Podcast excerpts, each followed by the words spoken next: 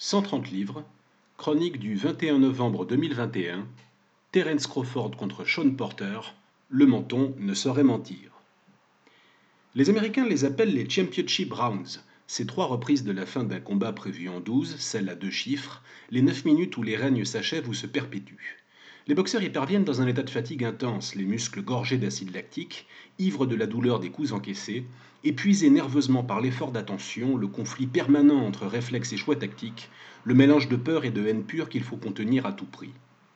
Sean Porter les connaît bien, ces Championship Rounds, lui qui est rompu aux guerres de tranchées à chaque championnat du monde. L'homme est noueux et ses bras courts l'obligent à approcher des poids welter toujours plus grands que lui. Aussi vif qu'il soit sur ses appuis, aussi intelligemment qu'il varie les angles d'attaque, pour en mettre deux de près, il doit en prendre une en chemin.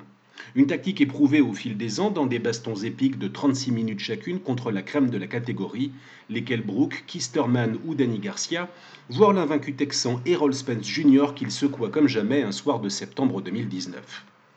Quand arrivent les Championship Rounds, aussi disciplinés qu'ils soient, son corps épais ayant brûlé l'énergie d'un haut fourneau, Sean Porter puise ses dernières forces dans l'émotion pure.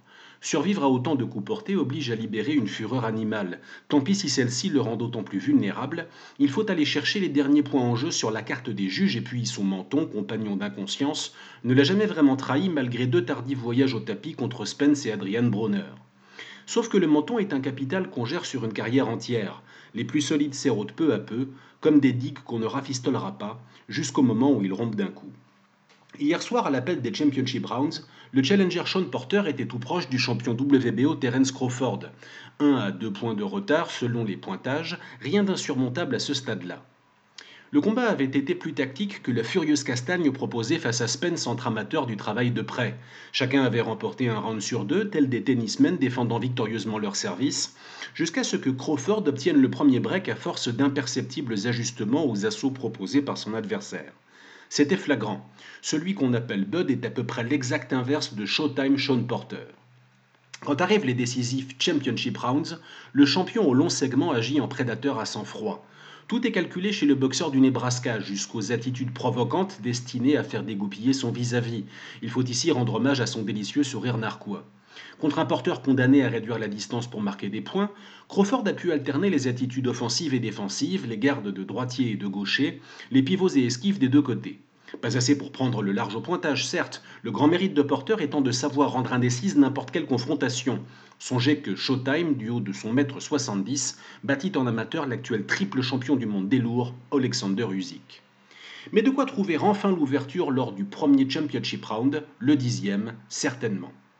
Contrant un rush adverse un poil désordonné à base de larges crochets des deux mains, Bud enchaîna un terrible uppercut gauche sur un pas de retrait d'école. Il fut une époque où le menton de porteur faisait ricocher les coups puissants comme un blindage de Charles Leclerc.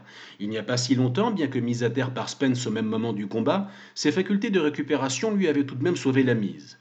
Las, la carcasse trentenaire de Showtime Sean Porter, usée par 13 années de joutes livrées tête en avant, le trahit alors que fondait sur lui l'un des meilleurs finisseurs du moment. Posément, en sniper, Bud le renvoya au tapis sur un enchaînement avec une étonnante facilité. Deux fois à terre dans les fameux Championship Rounds, désormais condamné par un net écart au point, Porter affichait une attitude surprenante. Furieux de s'être fait cueillir aussi proprement, loin de gésir, il martelait le ring de ses poings gantés.